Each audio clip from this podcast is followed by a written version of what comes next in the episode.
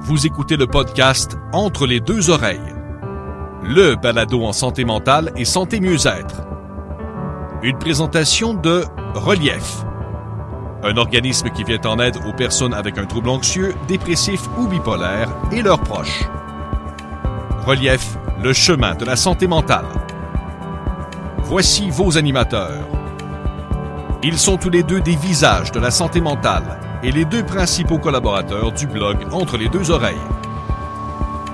Martin Binette et Lydia Mignot. Bonne écoute. Bonjour tout le monde, j'espère que vous allez bien. Martin Binette au micro. Petite question pour vous pour débuter l'année. Est-ce que la présente situation économique vous cause du stress? Est-ce que l'inflation, l'augmentation du coût de la vie vous amène de l'anxiété? Si vous avez répondu oui à cette question, ben soyez rassurés tout de suite vous n'êtes pas seul. Selon un sondage de Léger qui est sorti tout récemment, 85 des gens disent vivre de l'anxiété due à la présente situation économique. Ben, j'ai voulu creuser la question avec un expert. Mon invité cette semaine, Amin Chebani, il est coach, conseiller financier chez Fineduc Performance. J'ai voulu savoir, y a-t-il des trucs pour diminuer notre anxiété? Face à la présente situation? Est-ce qu'on peut contrôler de façon proactive, avec des gestes concrets, nos finances pour nous permettre de respirer mieux? Mais j'ai voulu savoir également, est-ce que quand on prend soin de sa santé financière, est-ce que ça peut avoir un impact positif sur notre santé mentale? Et de l'autre côté, est-ce que quand on a des enjeux financiers, c'est quoi l'impact que ça peut avoir sur notre santé psychologique? Alors, toutes ces questions avec Amine Chabani, conseiller financier chez Fineduc Performance, tout de suite après la pause. Amine Chabani.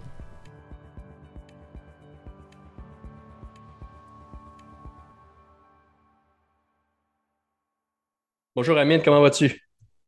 très bien, Martin. Et toi, bonne année? Bonne année à toi aussi. Je me pose toujours la question, est-ce qu'il y a une loi internationale qui nous dit quelle est la date qu'on arrête de se souhaiter bonne année? Exact. Ah, au, diable les conventions, on souhaite bonne année quand même. Voilà, voilà, exact. Écoute, je te pose la première question qui n'a rien à voir avec le thème de l'émission, mais comment vas-tu? Écoute, ça va. Euh, euh, Dieu merci, euh, ça va bien. La santé est bonne. Et tu sais, on, on, essaie toujours de souhaiter bonne année, bonne santé à tous. Et, on se rend compte, hein, parfois, soit personnellement, soit autour de nous, des gens qui ont de la difficulté avec leur santé. Et on se rend compte combien c'est important. Et, euh, et donc, euh, vraiment, là, c'est très important. Lorsque la santé est là, déjà, tu as, une bonne partie du chemin qui est faite. Là. Donc, euh, pour moi, déjà, le fait que la santé est là, c'est euh, déjà un plus, c'est déjà quelque chose de très positif. On va parler aujourd'hui de santé financière, Amine. Euh, c'est important pour moi. On est en début d'année. Les choses, euh, je ne veux pas dire qu'ils vont mal, mais disons que quand on, regarde la télévision, on regarde les journaux, inflation, récession potentielle, augmentation des taux d'intérêt, la tête nous tourne il y a une inquiétude autour de la, de la situation économique. Ça a un impact, bien évidemment, chez plusieurs personnes au niveau de la santé psychologique. Tu as parlé de, que quand on a la santé, tout va bien. Mais la santé financière fait partie de la santé globale. Euh, mm-hmm. Parce que, selon moi, si tu n'as pas une bonne santé financière, ben, ça va affecter tant ta santé globale que ta santé psychologique. Je suis curieux de t'entendre parce que je sais que tu as une approche assez unique en termes, euh, lorsque tu as euh, des, clients devant toi qui ont des enjeux euh, au niveau financier ou économique, tu tentes du mieux possible de leur faire comprendre l'impact psychologique de ces enjeux. J'aimerais t'entendre là-dessus. Exact, exact. Bon, Martin, tu me connais un peu. Moi, en fait, euh, je, je, suis fondateur de Fineduc Performance et puis ce que je fais principalement, c'est que euh, je travaille avec des organisations euh, et euh, j'offre des conférences donc dans le domaine de la santé financière. Là, c'est assez vaste, effectivement. Ça peut euh, commencer par un budget jusqu'à la planification de retraite, en passant par la fiscalité, etc. Donc, c'est quand même relativement vaste. Et j'ai commencé à inclure depuis depuis quelques années maintenant euh, un volet que j'appelle pas santé psychologique, là, que j'appelle plus un volet coaching, où est-ce que justement j'apporte euh, peut-être ce, ce, plus ou cette différence-là, parce que je me suis rendu compte avec, avec le temps, bon, moi, ça fait 15 ans que je suis dans le domaine, là, mais ça fait, euh, ça fait quelques années que je donne des conférences, presque 10 ans maintenant, et, et en fait, je me suis rendu compte que l'être humain, c'est-à-dire toi, moi, euh, euh, lorsqu'on a une approche, lorsqu'on commence à regarder les chiffres, souvent ce qui fait la différence, c'est lorsqu'on va au-delà des chiffres. Mm-hmm. C'est-à-dire que euh, si je te demande, Martin, est-ce que tu sais faire un budget?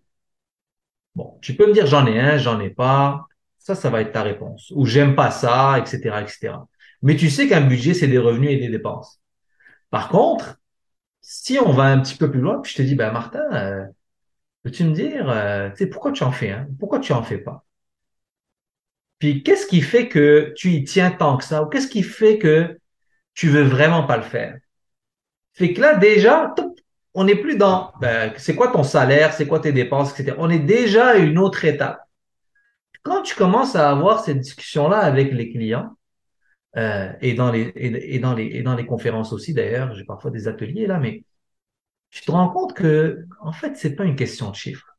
Hmm. C'est vraiment pas une question de chiffres. Oui, c'est une question de chiffres, c'est-à-dire qu'il y a une comptabilité quand même à avoir. Tu sais, ton budget, là, c'est des revenus et des dépenses, là, on s'entend. Mais ultimement, euh, ça va au-delà de ça. Ah ben, tu sais quoi, moi, tu sais, là, on commence à rentrer dans certaines, dans certaines discussions et ça nous amène à revenir à ce qui est important, c'est-à-dire le fait de faire un budget, ben, ça a de la valeur. Le fait de faire l'exercice comptable du budget, ça a de la valeur. Et, donc, c'est un peu ça le l'objectif, si tu veux, de, des, conférences aussi, là, c'est d'amener les gens à réfléchir à leur situation, d'avoir le côté comptable, le côté fiscal, le côté euh, planification, et aussi, dépendamment des enjeux, ben, d'aborder ce sujet-là pour ne pas dire, ben, c'est un énième planificateur financier que je rencontre, c'est un énième, c'est une énième conférence à laquelle j'assiste, puis en bout de ligne, on, on les connaît là, les trucs. d'une certaine façon, tu explores les émotions ou les sentiments qui peuvent freiner les gens à prendre euh, des actions concrètes par rapport à leurs finances. Donc, tu les amènes à se questionner sur, te poser la question tantôt, qu'est-ce qui t'empêche de faire un budget? Ben parfois ça peut être la peur, ça peut être l'anxiété que ça amène. Est-ce que tu vois chez des clients qu'ils font cette prise de conscience ou cette réalisation que oh ok, c'est pas que je n'aime pas faire le budget, c'est que le budget m'amène un stress. Est-ce que tu vois ce genre de choses? Absolument, absolument. C'est-à-dire que les gens, euh, de manière générale, en tout cas ceux qui ceux qui ne veulent pas le faire ou ceux qui ne le font pas, euh, et qui ont des difficultés financières, bien sûr, parce que quand on, quand on parle de personnes qui n'ont pas de difficultés financières, c'est d'autres choses. Mais quelqu'un qui a une difficulté financière et qui veut pas faire son budget, c'est parce qu'il a, il ou elle a peur de voir en réalité que hmm. elle gagne 1000 dollars ou il gagne 1000 dollars et il en dépense peut-être 900, peut-être 1100, peut-être 1200. Il le sait, mais il, ou il le sait pas trop, mais il veut, il veut surtout pas le voir. Et en fait, ce qui arrive, c'est toujours qu'est-ce qui fait le plus mal? Est-ce que c'est le remède ou c'est le statu quo? Hmm. Et c'est et, c'est ça l'enjeu un petit peu au niveau des finances. C'est-à-dire que tant aussi longtemps, ça, peut-être que toi aussi tu le vois là, mais tant aussi longtemps que la situation actuelle ne fait pas très mal, quand je parle de situation financière là, on a beaucoup de difficultés à changer, ok, ou à aller plus loin. Mais dès que ça devient insoutenable, puis je donne souvent l'exemple de la rage de dents. Tu sais, quand tu as mal aux dents, là, tu as une certaine limite. Tu, tu peux passer une nuit, une mauvaise nuit, c'est pas grave, tu prends des Tylenol, tu es correct, puis tu passes à d'autres choses, puis tu oublies la rage dedans. Mais la journée où est-ce que tu vas être rendu à l'état parce que tu n'arrives plus à dormir à cause de ta rage dedans, mais tu n'arrives plus à dormir à cause de tes finances. Tu n'arrives plus à manger. Et moi, ça m'arrive. Hein. Il y a des gens parfois qui me disent, ben écoute, euh, je ne vais pas aller au travail, je ne vais pas mettre de gaz dans mon auto. Je dirais que c'est un peu extrême, mais ça peut aller jusque-là. C'est là où est-ce que les gens disent, bon, là, ça n'a pas d'allure. Là. C'est pas vrai que je vais attendre à chaque fois le jeudi que ma paie arrive pour pouvoir mettre de l'essence. Tu comprends ce que je veux dire? Donc, il, y a cet enjeu-là qui est extrêmement important et, et ce qu'on essaie de faire, en tout cas avec les organisations avec lesquelles je travaille, c'est d'essayer d'être proactif aider les gens pour pas qu'ils arrivent à des situations extrêmes comme celle-là, où est-ce que tu as vraiment mal à la dent, tu n'es pas capable de, de, de, manger ou de dormir, mais de manière proactive, faire le budget, hein, on a pris cet exemple-là, pour pouvoir avancer. Puis comme tu l'as très bien dit, non seulement la santé financière a un impact sur les chiffres, mais elle a, un, elle a un impact sur la santé psychologique et la santé physique. Puis j'ai une statistique que j'aimerais partager avec toi, là, qui, qui, qui vient d'une... Je pourrais partager le lien, si tu veux, par la suite avec toi, là, euh, pour euh, parler de la probabilité par rapport à, à, à, une personne qui a un bas niveau de stress financier versus euh, un, une personne qui a un haut niveau de stress financier. Ben, la personne qui a un haut niveau de stress financier a six fois plus de chances de développer de l'anxiété deux fois plus de chances d'avoir une crise cardiaque, hmm. trois fois plus de chances de développer un ulcère et six fois plus de chances d'avoir une dépression. Ça, c'est pas moi qui l'ai inventé, là. C'est pas, euh, c'est une, une étude qui a été faite euh, sur la base de recherche. Ça a été de fait de, de, manière, de manière rigoureuse. Et euh, je veux dire, on, on peut pas être plus clair sur le défi qu'a le fait d'avoir une mauvaise santé financière. Puis on pourrait parler du sommeil, on pourrait parler de d'autres d'autres impacts réels que la santé financière va avoir. Ça revient à ce qu'on parlait en tout début euh, d'émission, c'est qu'on parle de santé globale. Tu ne peux pas dissocier la santé financière des autres aspects de la santé. C'est clair que ça a un impact. Mais dis-moi, quand tu as un, un, patient dans ton, dans ton bureau, un client dans ton bureau, et que euh, cette personne-là est à un niveau que tu constates de stress critique. Euh, mm-hmm. Tu sais qu'ils ont un enjeu financier, euh, tu vas les aider en cet, à cet égard-là, mais il est évident qu'ils ont besoin d'aide du volet psychologique. Comment fais-tu pour trouver cette, cette, approche, pour les amener à prendre conscience que c'est déjà une belle piste de solution de s'occuper de ses finances, mais également il faut aller chercher de l'aide euh, pour la santé psychologique? Comment tu fais cette approche-là et comment tu, tu abordes le sujet avec des patients qui peut-être après ma barre arrivent dans ton bureau. Eux, ils s'attendent pas à se faire parler de santé psychologique. Là. Ils veulent se faire dire les vraies affaires, ils veulent voir revenus, dépenses, puis comment tu peux m'aider, Amine. Mais toi, avec ton approche globale, comment tu es reçu, puis comment tu fais pour les amener à prendre conscience de l'importance de prendre soin également de leur, soin, de leur santé psychologique? Ben, c'est un très bon point. Puis, ce qui est sûr, c'est que je suis ni psychologue, ni je suis pas, je suis pas du tout là là. Je, je, je, je, ne remplace pas le professionnel qui est dans ce domaine-là. Donc, ce qui est sûr, c'est que euh, euh, quand une personne a vraiment des enjeux, puis je vois que c'est, c'est, c'est, on va dire, c'est, ça, ça requiert euh, la vie puis le conseil d'un professionnel. C'est sûr que je leur dis, hein, je leur dis honnêtement comme ça. Je dis, écoute, Martin, écoute, Amine. Euh, je pense que ça serait une bonne idée de consulter. Puis, à mon avis, voici les raisons. Mais je t'invite vraiment à le faire. On peut continuer à travailler ensemble pour travailler bien sûr sur les enjeux, mais ultimement, euh, il va falloir consulter pour vraiment trouver les, les, euh, trouver des solutions avec un mm-hmm. professionnel. Donc, moi, je, moi, je joue pas ce rôle-là. Euh, par contre, là où est-ce que ça devient intéressant, c'est euh, il y en a, mais il y en a pas beaucoup en passant, ok? C'est-à-dire que les gens qui ont un besoin de soutien psychologique là, en général, ils vont pas venir me voir euh, en premier. Peut-être que ça va être plus le psychologue qui va me les référer. Donc, ils ont déjà un accompagnement. Donc, on est plus à l'inverse là que dans ce mm-hmm. sens. Mais les gens qui ont un enjeu euh, au niveau euh, financier, là où est-ce que ça devient intéressant, c'est quand tu leur dis, ben écoute, veux-tu vraiment qu'on trouve des solutions? Et pas qu'on mette des patchs. J'utilise souvent cette expression-là. Je dis aux gens, regarde, tu as le choix. Soit tu mets une patch, puis on trouve une solution euh, temporaire là, qui va peut-être régler ton problème pendant six mois.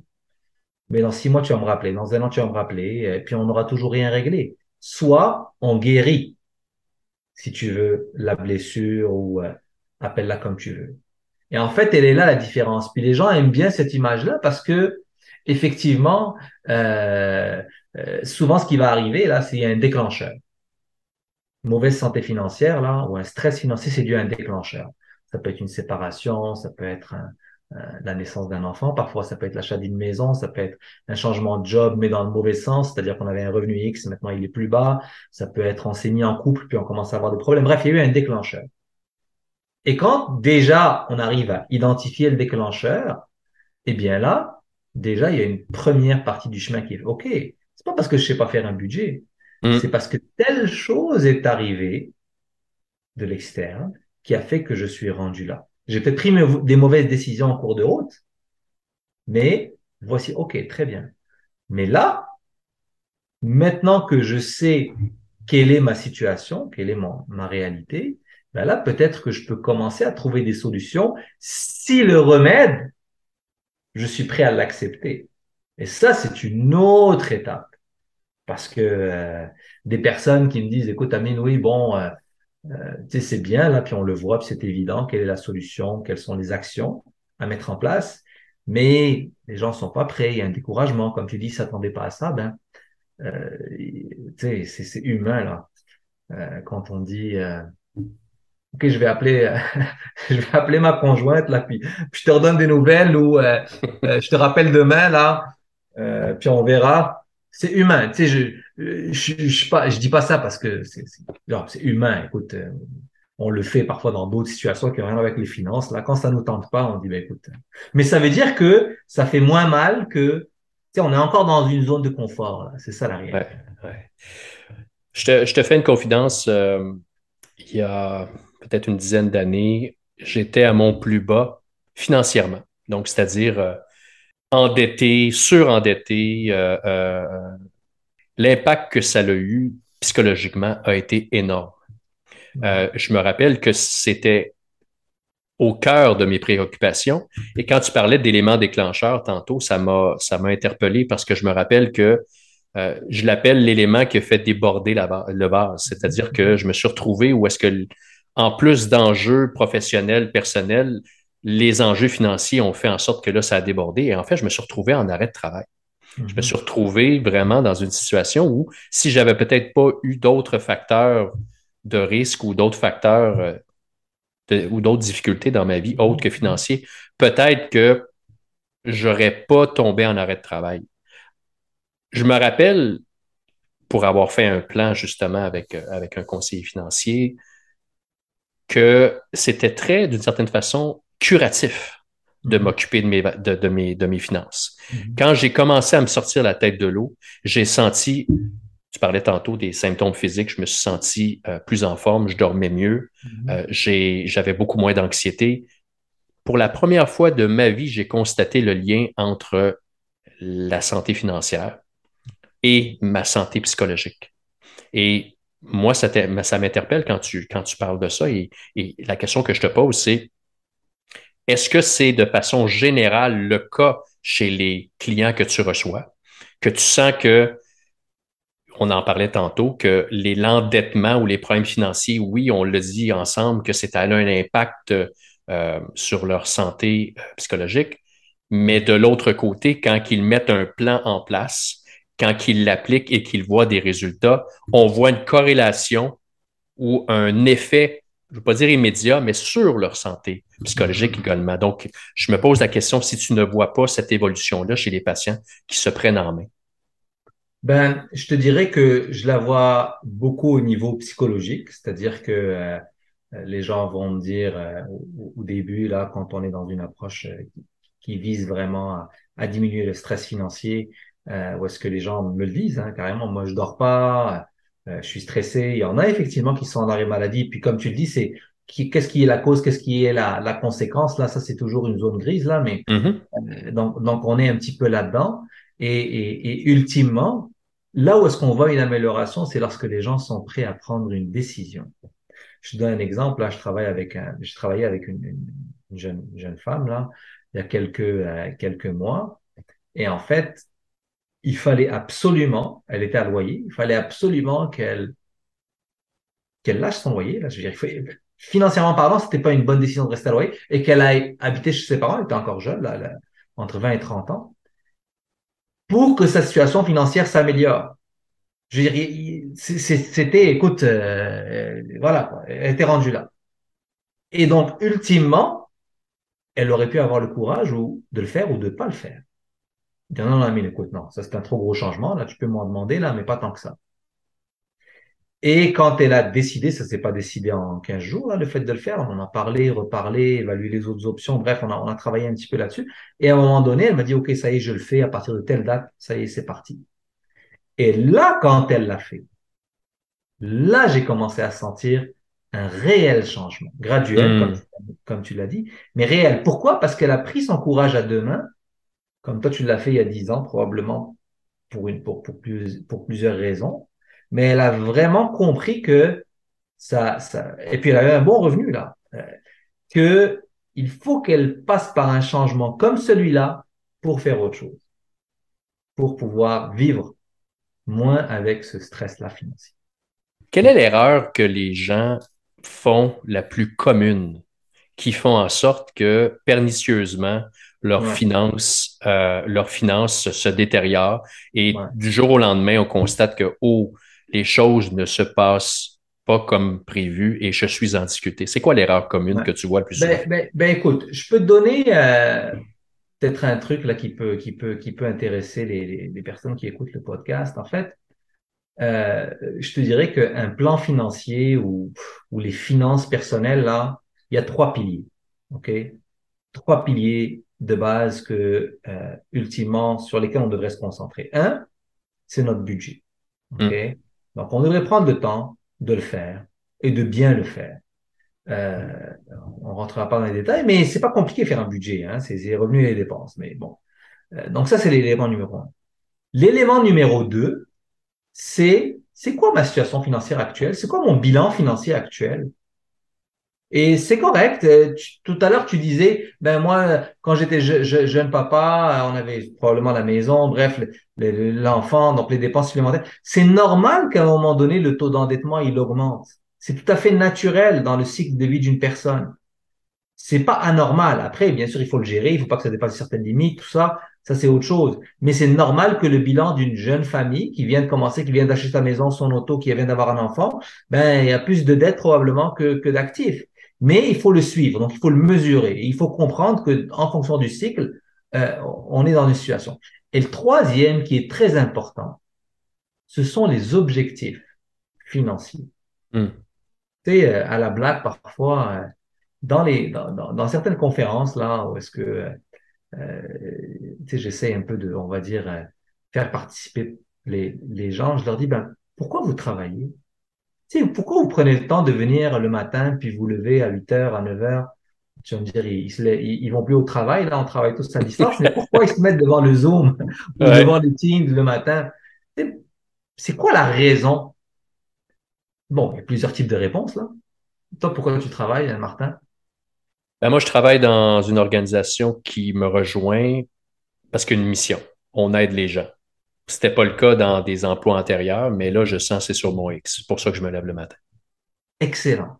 Et, et, et j'aurais pas aimé que tu me répondes, ça n'a pas été préparé, tout ça, là. Mais j'aurais pas aimé que tu me répondes, ben, c'est pour payer mon hydro ou Ouais. pour payer mon bel. Je m'attendais à cette réponse. Et malheureusement, Ouais. et malheureusement, il y en a qui répondent ça. Puis je te dirais que, encore une fois, c'est pas, c'est pas, il faut surtout pas. Puis je suis pas du tout là parce que moi aussi j'ai fait des erreurs financières. Puis je veux dire, c'est pas ça mon point là.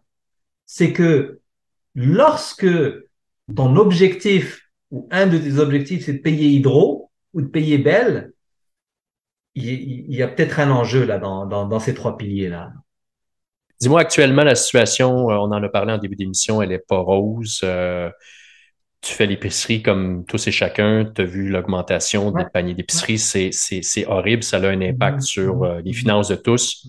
Si tu avais, allons-y avec euh, trois, quatre solutions là, pour contrer Ouais. l'augmentation, euh, des petits trucs que tu pourrais donner aux, aux auditeurs pour, euh, pour Mhm. essayer de limiter l'impact du, de, de, de cette augmentation du coût de la vie qu'on Ouais. vit tous en ce moment? Ben, c'est-à-dire que bon, euh, si on y va peut-être avec trois, trois, quatre, euh, trois, quatre manières ou trois, quatre pièges à éviter, euh, c'est sûr que le premier piège, c'est ne pas déroger de sa liste. Euh, Tu sais, je veux dire, euh, tu pars dans un, dans un, dans un magasin, dans un IGA, etc. Tu, tu prends une liste, puis tu te, tu, tu- restes sur ta liste. Donc ça, c'est l'élément numéro un. Ok, ne pas déroger à sa liste. Deux, euh, euh, tant qu'à rester sur sa liste, ne pas aller souvent à l'épicerie. C'est-à-dire vraiment euh, essayer d'y aller de manière régulière. Si c'est une fois par semaine, c'est une fois par semaine. Si c'est deux fois, deux fois, mais euh, ne, ne, ne, ne, pas y aller trois, quatre fois par semaine, parce qu'à un moment donné, c'est sûr que tu vas déroger à ta liste. Donc, ne pas déroger à sa liste, puis pas, ne pas y aller souvent.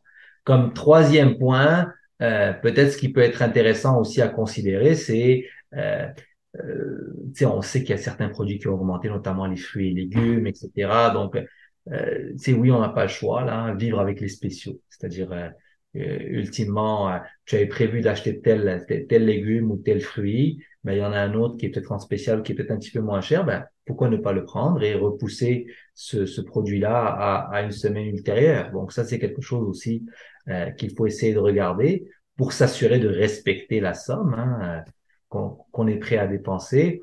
Et euh, euh, c'est sûr que malgré l'augmentation de l'épicerie aujourd'hui, le fait de manger à la maison et de préparer la nourriture au lieu d'acheter déjà quelque chose qui est congelé ou fait là, euh, ça va coûter moins cher. Donc ça, ça, ça demande un changement d'habitude. Autrement dit, si la personne actuellement dans son dans son panier d'épicerie, elle a plein de produits congelés, plein de de plats qui sont préparés, etc.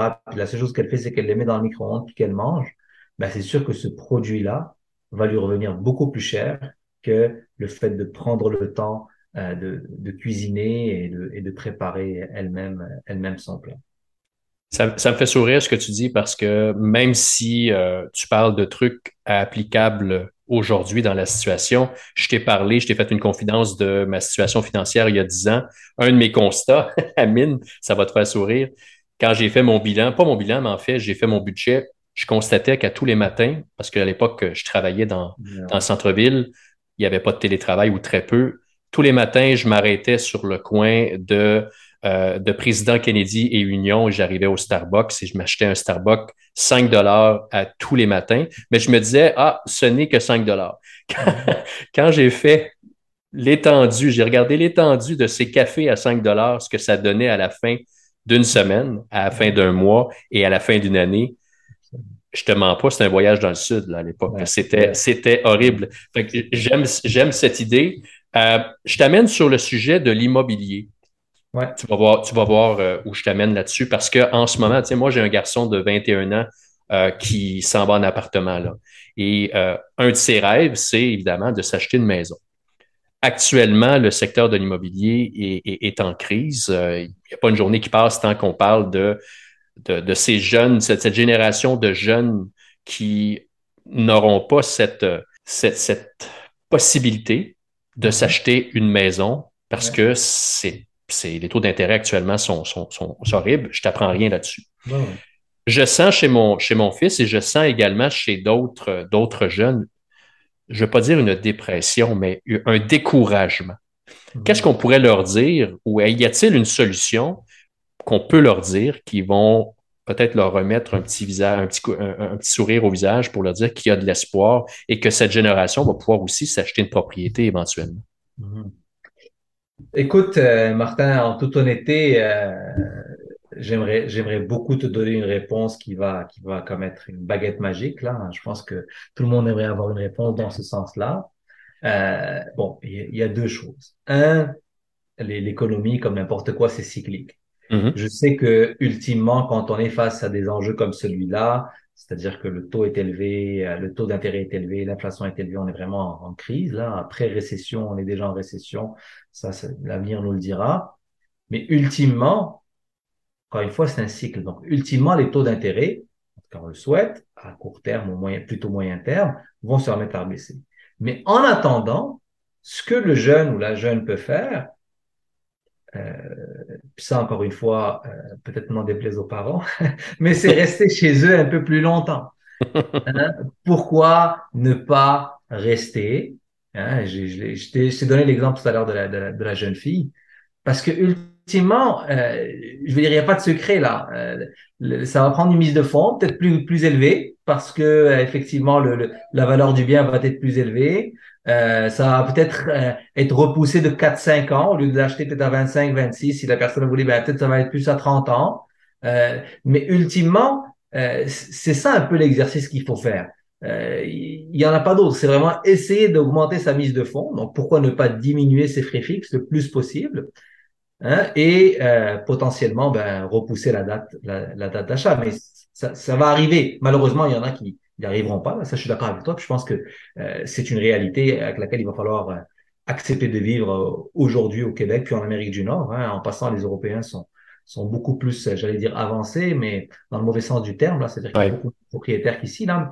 Mais malheureusement, les, les statistiques, je pense pas que euh, euh, elles vont, je l'espère, se stabiliser, mais ça se peut qu'elles diminuent encore un petit peu, effectivement. Dernière question pour toi, et tu en as parlé brièvement. Tu donnes des conférences en entreprise, euh, Amine, et, et, je suis intéressé de savoir, c'est quoi la réaction des gens quand tu viens parler de finances en milieu de travail? Euh, moi, j'ai toujours été intrigué. Euh, on peut arriver en milieu de travail, puis on en fait régulièrement chez Relief, où est-ce qu'on parle de santé mentale. Mais toi, tu arrives avec une approche, parlons santé financière à des employés. C'est quoi la réaction des employés? Écoute, euh, il y a des sujets qui sont très, on va dire, très classiques dans le domaine mmh. financier. C'est-à-dire, si je viens puis je parle de fiscalité, il y a personne qui va qui va me jeter des tomates ou quelque chose. C'est ça, en général, ça arrive pas. Euh, quand je parle de retraite, quand je parle, c'est des sujets classiques là, ça y a pas de problème. Puis c'est très très bien accepté dans les milieux. Euh, il, y a, y a, une bonne, il y a une bonne, euh, non seulement un bon nombre de participants, mais aussi une bonne participation à l'intérieur des, des, conférences, même en ligne. Donc ça, ça, ça va bien. Là où est-ce que les gens sont un peu plus gênés, c'est justement quand on parle de euh, conférences qui sont reliés aux finances. J'ai une conférence notamment qui s'appelle Ma santé financière, j'y tiens. Et euh, c'est une conférence qui, qui, parle un peu des, des, différents sujets dont on a parlé aujourd'hui. Et euh, c'est une conférence effectivement qui vient euh, comme, déranger un peu les gens. Là. Ça la fait bouger dans leur chaise. Là. Puis ils sont pas très à l'aise. Bon, la bonne nouvelle, c'est que personne n'est obligé de parler ou partager son expérience personnelle. Fait que, tu sais, euh, tant qu'on tant, tant qu'on n'est pas là, ça dérange pas. Par contre, surprenamment, ce qui arrive, c'est que les gens par la suite m'interpellent. Ouais. Pas par l'employeur, mais de manière directe. Pour pour l'employeur, ça devient intéressant parce qu'en réalité, l'employeur, son but, c'est quoi? C'est d'accompagner et d'aider ses employés. C'est pas euh, c'est pas de donner une conférence pour dire hey, moi j'ai donné non c'est pour et ultimement, même s'il n'y a pas, puis ça, je, je, je, le dis souvent aux employés, je dis, regarde, tu vas voir, peut-être que pour cette conférence-là en particulier, il n'y aura pas beaucoup de personnes qui vont intervenir ou qui vont poser des questions, c'est correct. Mais regardons le résultat plus tard. il y a des méthodes pour pouvoir aller leur parler de manière euh, directe plus tard. Et souvent, il va y avoir des personnes qui vont dire, ben oui, mais, écoute, ça, ça, tombe bien, ou tu sais, justement, je pensais à ça, puis là, ça commence tranquillement à avoir une discussion intéressante pour ces personnes-là. Dirais-tu que l'argent est encore tabou? Parler d'argent, c'est encore tabou aujourd'hui. Le sens-tu quand tu parles euh, en milieu de travail ou même à des, euh, des clients dans ton, dans ton cabinet ou dans ton bureau? Ouais. C'est encore tabou au Québec, euh, l'argent? En fait, il y a beaucoup de conditionnement qui a été fait. Là, hmm. je vais pas embarquer là-dedans, là, mais les gens sont conditionnés à répondre d'une certaine manière, à penser d'une certaine manière, à utiliser leur argent d'une certaine manière et à suivre, on va dire, le chemin classique. OK? Il est là l'enjeu. Et les tabous en fait partie, c'est-à-dire qu'on n'en parle pas ou on dit ça va super bien, mais en fait ça va pas bien. Et, au niveau financier, je parle. Et, donc ultimement, les gens, il y a, une honte aussi c'est Mm -hmm. Tu on veut pas. Ah ben comment ça, tu gagnes 60 000, 70 000, puis ça va pas bien? Ou tu, ça serait quasiment anormal. Mais ça arrive. Mais ultimement, il faut essayer de trouver des solutions. C'est un peu ça mon but là. C'est OK, tu as le chemin classique, tu as le paradigme euh, tout à fait euh, euh, normal à cause des différents stimuli qu'on a de l'extérieur. Mais ultimement, si tu veux atteindre un objectif, c'est pour ça que je parlais des piliers tout à l'heure, ben, ça se peut que tu aies des changements à faire. Écoute, Amine, je n'ai qu'à te remercier. très, très intéressante entrevue. Merci d'avoir accepté l'invitation. J'apprécie beaucoup. Merci à toi, Martin. Et c'est ainsi que se termine l'épisode 25 du balado en santé mentale entre les deux oreilles. J'aimerais premièrement remercier mon invité Amine Chebani, qui est planificateur financier et coach chez Fineduc Performance. J'espère que vous avez apprécié cet épisode. Si c'est le cas, n'hésitez pas à le commenter, à le partager. Venez nous voir également sur les réseaux sociaux. En fait, on est sur Facebook, LinkedIn, Instagram.